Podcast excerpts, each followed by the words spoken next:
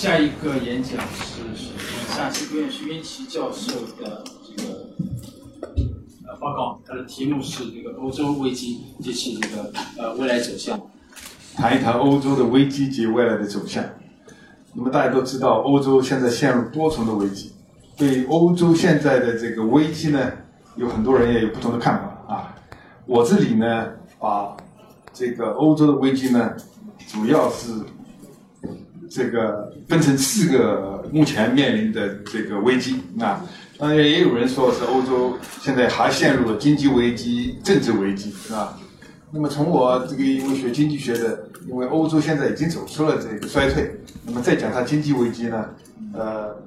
与我们狭义的那个经济危机的界定呢有点不一样。如果说一个广义的欧洲经济的增长率在下降，在全球经济的这个竞争当中处在一种相对来说比较这个啊呃弱化的这样的一种地位，把它称之为经济危机呢，我是认同的啊。在这里呢，主要是讲讲这。目前他们面临的这个四重危机啊，从经济的这个增长速度来看呢，大家可以看到，危机之前呢，欧洲曾经一度增长速度是高于美国的。我把欧美两者进行一个简单的比较，危机之后，你看，美国经济应该说复苏的势头相对来比较好，欧洲一度陷入这个两重的衰退，进一步的这个危机。现在尽管开始逐步逐步的、慢慢的刨出危机啊，但是呢，增长率比美元啊，比美国还是要低的。这个呢，实际上，呃，就是我前面的这个界定啊，所有的这些危机，那主权债务危机、乌克兰危机、难民危机、恐怖主义袭击危机，都和西方的，尤其是在欧洲表现出来的整个这个经济危机啊，有着千丝万缕的这样的一种关系。那么讲一讲债务危机呢，首先这个债务危机啊，呃，应该说是。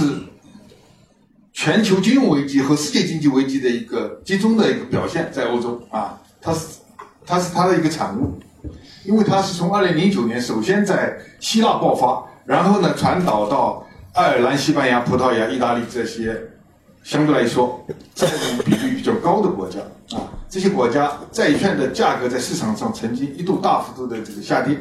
那么使得这些国家发行新债来偿还旧债的成本。大幅度上升，那么因此它的债务的滚动就成问题。这个是金融意义上的这个债啊危机，就是说债务无法持续啊。大多数国家实际上大家可以看到啊，呃，这个都有这个财政的负担比较重的这样的一种状况。全球债务啊，它实际上都是在增长，唯独为什么就是债务水平在全球还不是最高的？当然，欧洲。这个内部啊，债务水平也不不太一样，呃，比例比较高的像意大利啊、希腊啊、西班牙，相对来说比较高，超过百分之一百。但是平均水平，欧盟并不高，比日本、比美国都要低。但是它发生了债务危机啊，因此很多人认为呢，这个债务危机啊啊，主要是这个货币政策统一以后，财政政策呃仍然各行其事啊，无法让这个政府的债务货币化。啊，欧洲央行没有能够起到最后贷款人的这样的一个责任，那么也有人从他的这个福利制度角度来看，认为他是财政啊寅吃卯粮，无以为继啊，不断的这个财政的恶化导致了债务危机。那么更有很多人呢，从呃他整个社会层面认为劳动力这个市场的僵化，竞争力相对下降啊。那么还有人从政治这个角度认为这个欧洲一体化的推进啊。主要是一帮子精英在搞啊，没有这个很多的民意的这个基础，出现了民主测试啊。那么从金融这个角度来看呢，也有人认为是有大规模的一些大的机构在那投机啊，在市场上炒作，使得这些国家的这个债务呢，短期内啊，突然之间在市场上被大量的抛售啊，再发行新债，那么它的成本就急剧的上升，使得这些国家的这个啊。呃债务呢无法持续，呃，原因都是多种多样啊。那么就当前来看呢，金融意义上的危机呢，应该说是基本克服了。尽管二零一五年的时候，希腊这个债务啊仍然成为媒体的一个焦点，主要的原因就在于这个希腊技术上实际上已经破产，它现在完全靠外援，靠 IMF 和欧盟的支持，但是呢，IMF 和欧盟的支持呢是有前提条件的，你必须要改革，必须要紧缩。那么，国内的政治使得新上台的政党一度想抛弃原来政府的承诺，想放弃这个紧缩政策。那么结果呢，讨价还价，最后还是达成了协议啊。那么使得危机得到化解。那么从这个意义上来看呢，就是说稳定市场，使得政府的债务。可以持续滚动啊，不至于走向破产的这个金融意义上的危机，应该说已经逐渐逐渐的这个得到了克服啊。因为现在欧洲的这个中央银行啊，已经采取了大规模的量化的宽松政策，也学美国啊，有美国联储买美国政府债券，导致美国的债务虽然很高，也没有在市场上引起任何的波澜。那么现在欧洲中央还在学啊。另外呢，欧洲达成了一个财政契约，就对成员国的这个财政赤字啊，给予更加严厉的控制啊。再就是成立了银行业的联盟，加强了欧洲统一的银行监管啊。所以说呢，这些都有利于它在金融意义上来缓解目前的这个债务危机。但是我们刚刚讲了，经济学意义上的债务危机其实并没有根除。为什么多数重灾国债务占 GDP 的比重并没有大幅度下降啊？很多国家仍然要靠外部的援助，尤其是希腊这样的重灾国啊。所以说呢，如果说未来啊，重灾国像希腊这样的国家又发生什么政治的动荡啊，想抛弃原来的承诺，那么债务危机还可能再冒出来啊。但是大面积的国债这样的条件呢，逐渐逐渐得到了改善。那么，欧洲现在面临的另一重危机就是乌克兰危机啊。它的导火索呢，就是二零一三年底的时候呢，亲俄的总统亚努科维奇与欧盟原来签署的加入自由贸易国的这样的一个协定呢被终止。欧盟想通过软实力把乌克兰吸引到欧盟的这样的一个势力范围的这个努力呢，遭受了一个挫折啊。但是这个时候呢，俄罗斯就是利用它支持东部亲俄势力的这样的一个杠杆啊，利用它内部的这个危机，迅速的将克里米亚并入俄罗斯联邦啊。这个危机的核心实际上是两重的，一重就是乌克兰内部啊不同族群东西民众的这个啊走向，它出现了分裂；另外一个就是。欧盟和俄罗斯实际上在争夺势力范围的这样的一个冲突啊。欧盟现在面临的困境是什么呢？如果说没有美国和俄罗斯的硬实力的碰撞啊，那么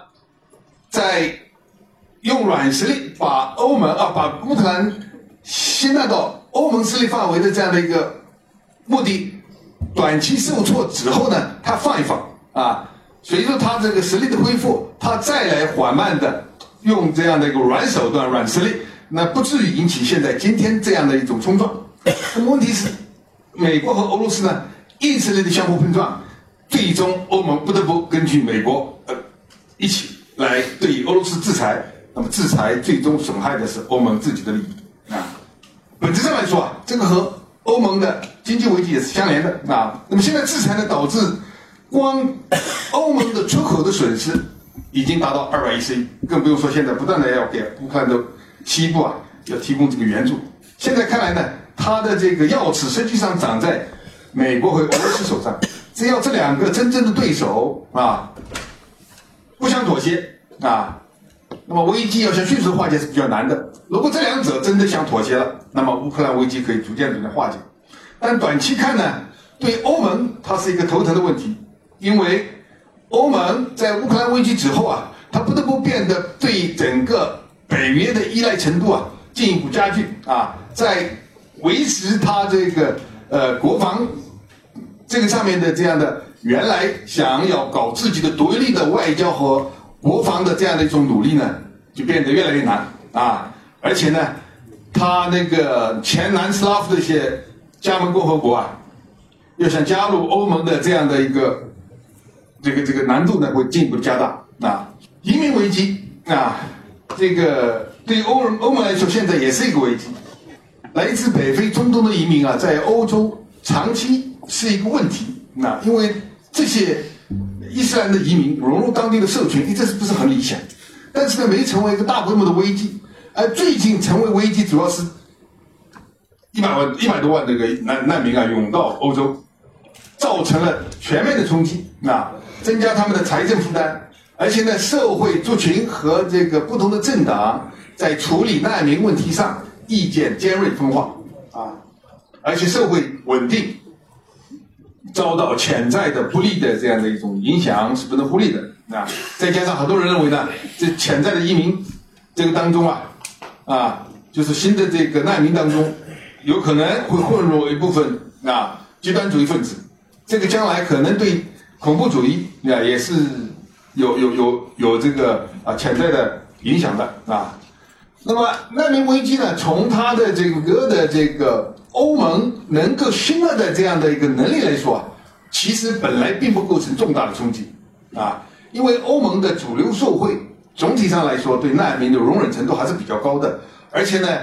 整个欧盟有五亿多的人口，有那么高的这样的一个经济实力啊，吸纳这一百多万的难民啊，不算是大问题。但是呢，关键是，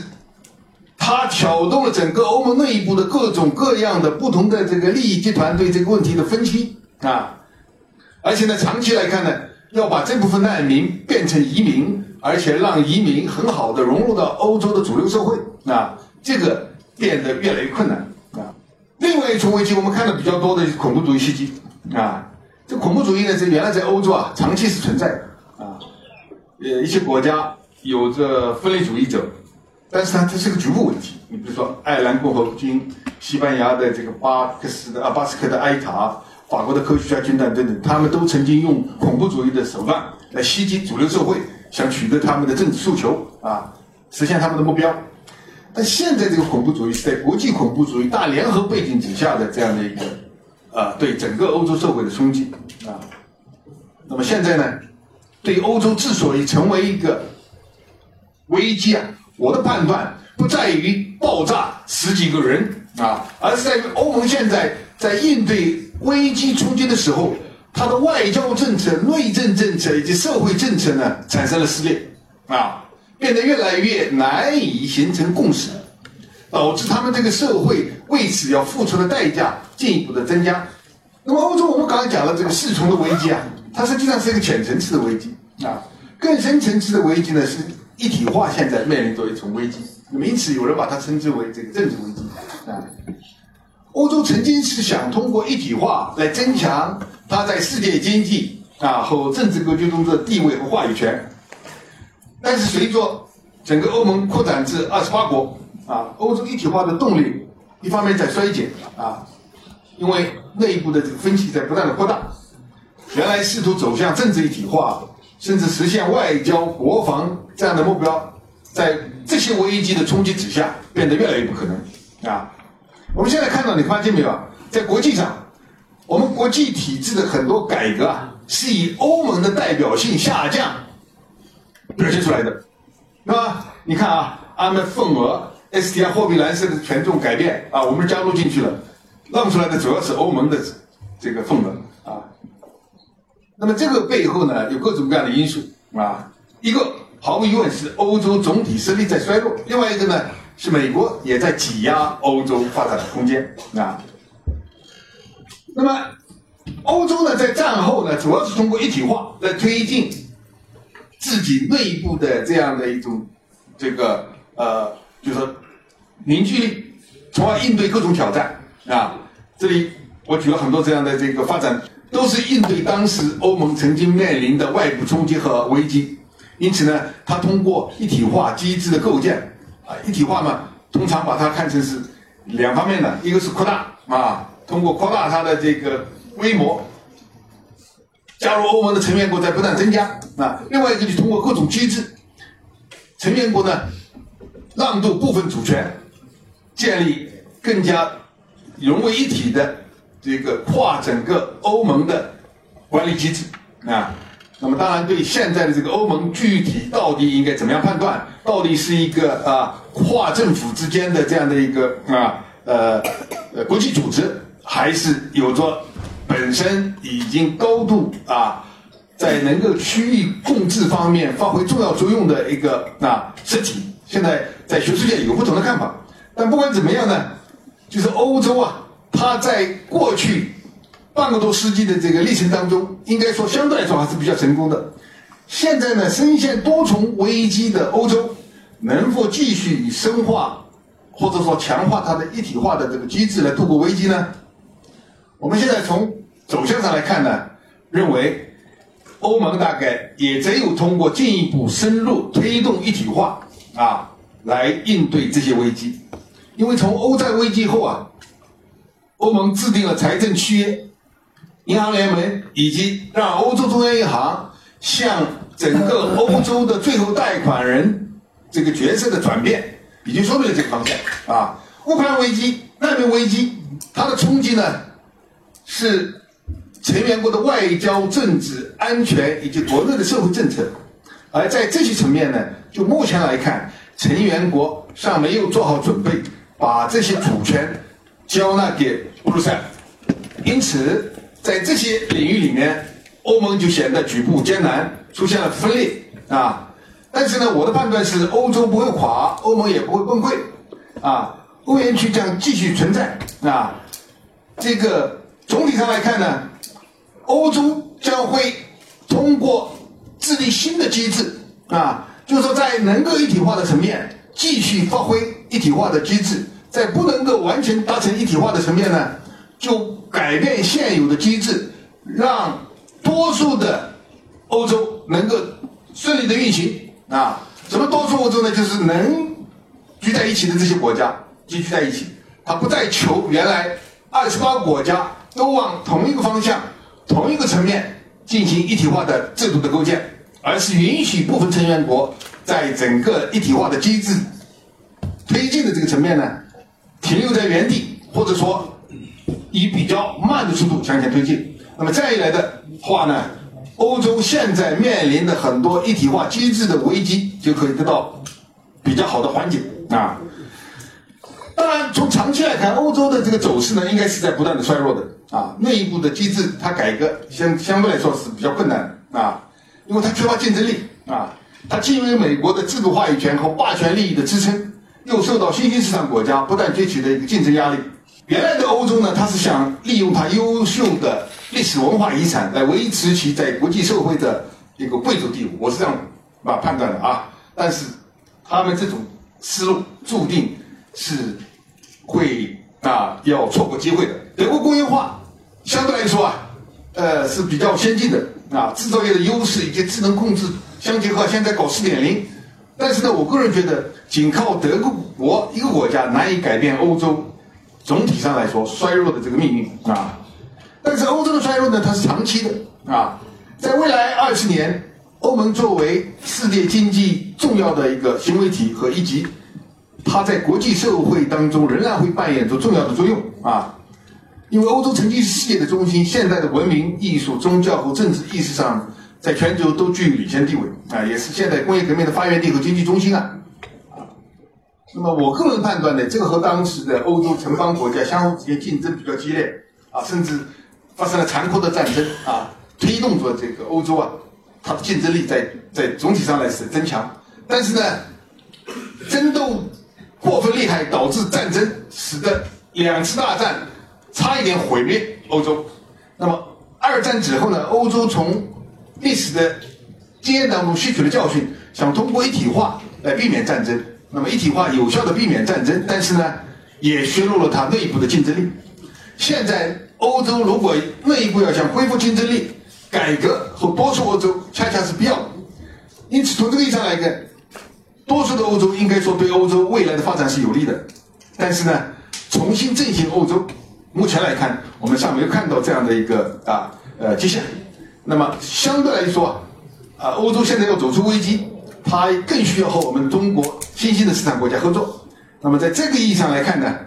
这个欧洲的衰弱对增强中欧合作这是有利的啊，因为原来的欧洲啊比较高，现在它要低下身段来和我们。加强加强各个方面的合作，在贸易、投资、全球治理啊，以及应对全球危机的挑战各个层面，我们应该说是存在着共同利益的。那么最近我们看到中欧合作在不断的增强，这个背后啊是与欧洲相对的衰弱是分不开的。谢谢大家。